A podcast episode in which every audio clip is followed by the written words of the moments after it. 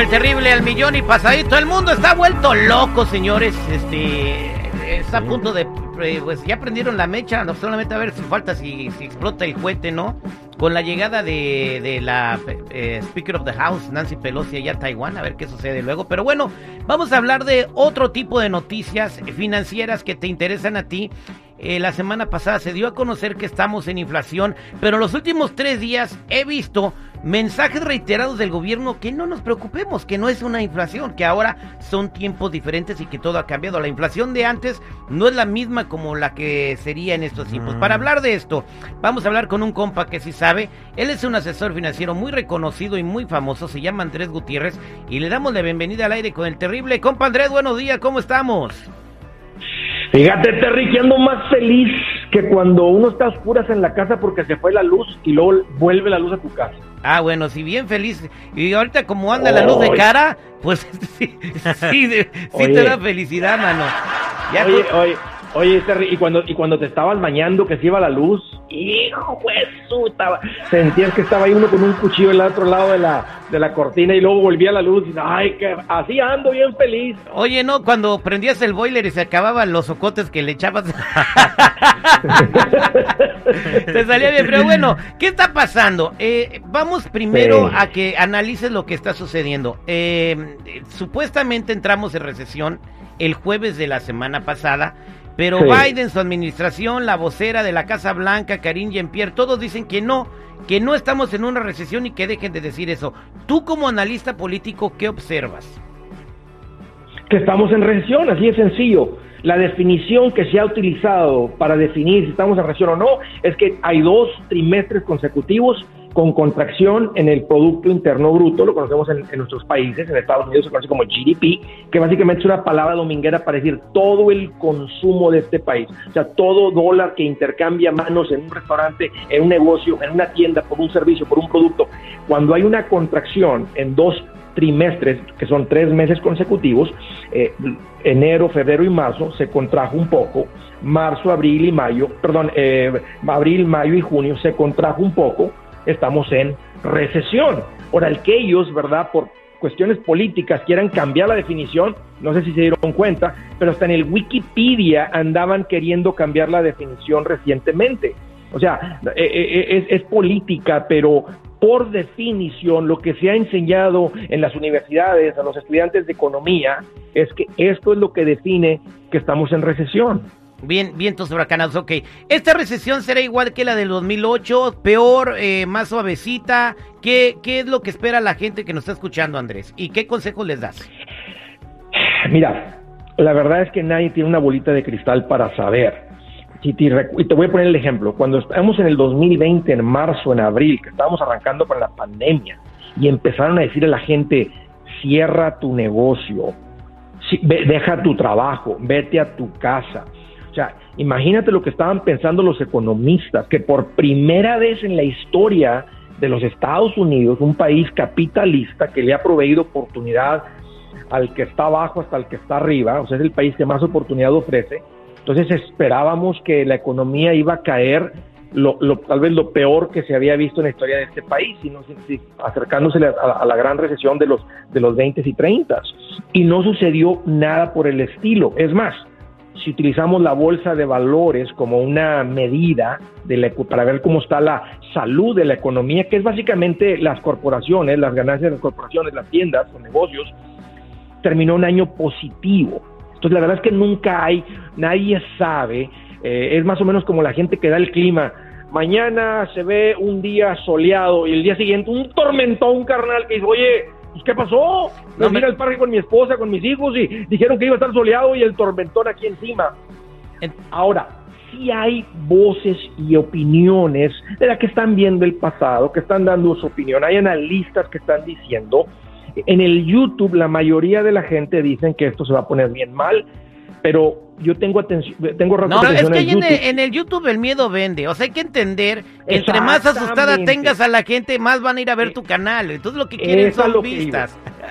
es exactamente a lo que iba. La gente ahí es amarillismo, porque si ellos hacen un video normal, no tiene vistas. A la gente, desafortunadamente, le gusta la miscua, le gusta, o sea, y porque todos tenemos como un deseo interno por conocer el futuro, porque sentimos que es una manera de protegernos. Si sé lo que va a suceder, voy a tomar una mejor decisión. Pero los analistas, por ejemplo, los analistas más perros de compañías como Deutsche Bank, Goldman Sachs, eh, Bank of America, donde hay gente realmente analizando, mira, ellos ven eh, que, los, precios de las casas eh, realmente no van a caer porque hay mucha más demanda que, oferta de casas. Pues si escuchas el YouTube o el Facebook, este, va a ser igual que el 2008 y no es cierto porque no son las mismas condiciones. En el 2008 los bancos no estaban prestando dinero a nadie, o sea, no había compradores. Andaban, no hay un problema prestando, de Andaban prestando dinero prestado y a gente que no calificaba, pero bueno, ese es otro asunto. Ahora, la gente ya sabe que andamos este, con la inflación, la gasolina cara y ahora entramos en recesión. Tus consejos financieros para toda la gente para que no le vaya, para que le vaya bien o no le vaya tan mal. Sí, fíjate, fíjate, el fíjate la diferente mentalidad. En vez de tener tu mente ocupada pensando en si nos va a pegar bien duro la recesión, ocupa tu mente organizando tus finanzas. Y la gente que ha seguido esto es la gente que trae paz ahorita y no andan como pollos sin cabeza. Eh, y, ahora, ¿qué significa? O sea, ahora, ¿cuáles son los consejos? Mira, eh, eh, tal vez el consejo principal es cuando viene, cuando ves que una tormenta viene, un huracán se acerca, ¿verdad? Están anunciando que viene un huracán, por ejemplo, una tormentota de nieve, de hielo uno se prepara, ¿verdad? tapas las ventanas, metes el perro, las matas o lo que sea, este, vas y compras baterías, algo de comida, algo de agua. En el mundo, en, en el mundo de las finanzas personales, lo que te protege es un fondo de emergencia. Y tristemente, Terry, la gente vive al día de cheque a cheque, eh, siempre tienen la excusa que todo está muy caro y eso es una gran mentira porque la gente que ha aprendido a administrarse, ¿verdad? Dicen, Andrés, tengo 20 años en este país y en el último año que te empecé a escuchar y a seguir, a aprender de todo esto, he logrado lo que no logré en 20 años. Entonces, lo que protege a una persona y, te da esa paz, esa tranquilidad, que si algo sucede, como cuando en la pandemia le cerraron su negocio o lo mandaron a su casa a descansar, decían, Andrés, ¿sabes qué? Estoy en mi casa tranquilo, tengo el fondo de emergencia y las esposas diciendo, Andrés, hasta nos está cayendo como vacaciones, estamos disfrutando mucho tener a mi marido en la casa. Entonces, el primer, el primer caso es el, eh, el, colchón financiero. ¿Cuál es el, el, segundo consejo, Andrés? El segundo punto es tener un GPS financiero. ¿Qué es el GPS? Es un, es un mapa, básicamente como el GPS, que te lleva del día primero al día 30 sin que se te acabe el dinero. Así como ponemos el GPS para llegar de aquí para allá, tú necesitas un GPS para llegar del día primero al día 30 sin que se te acabe. Porque Terry, qué gacho se siente, carnalito, cuando estás como el día 24 de mes y ya se te acabó la quincena. Y estás viendo que todavía le faltan como 5 o 6 días a la quincena, 7 días a la quincena y ya estás sin lana. Exacto. Y, el tercer y último consejo, ¿cuál es? Que, es el famoso presupuesto, ¿verdad? Y, y, y, el, y, el, y, el, y aquí hay algo bien importante cuando hay un plan para salir de deudas, causa la sensación de saber que vas a salir de deudas, tener un plan por escrito, no en tu cabeza. Voy a pagar, yo lo que recomiendo es pagar la deuda de las más pequeñas a la más grande, lo que se llama la bola de nieve. Pagos mínimos a todo, ataca la pequeña. Cuando estás viviendo con ese famoso presupuesto y haces un plan para decir, ¿sabes qué? Salimos de deudas de aquí a un año y medio, de 10 meses. Yo recomiendo a menos de un año tirarle.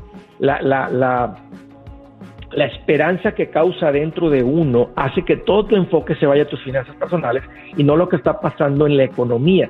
Y hay un cambio total de vida. En tu casa se respira paz porque han tomado responsabilidad por sus finanzas en vez de estar así como que, ay, ojalá que no nos pegue muy duro, ay, ojalá que no nos vaya a cargar el payaso, ay, ojalá que mi negocio no se vaya a morir, ay, ojalá que... Y es horrible vivir de esa manera. Entonces, básicamente es un tema de responsabilidad personal que te importe más la economía de tu casa que estar enfocado en la economía de la Casa Blanca. Exactamente, pues hay que pensar en eso. Muchas gracias Andrés por tus consejos y para toda la gente que quiera saber más, ¿cómo te pueden seguir o dar contigo? Claro, claro, Terry, mira, eh, mi nombre es Andrés Gutiérrez, así es como me van a encontrar en todas las redes sociales, Facebook, Twitter, Instagram, TikTok, YouTube. Ahí estoy todos los días poniendo consejitos de una manera fácil de entender, así que búsquenme, ahí los espero, yo les ayudo con esto. Andrés Gutiérrez, muchas gracias, compadre. Somos el aire con el terrible al millón y pasadito.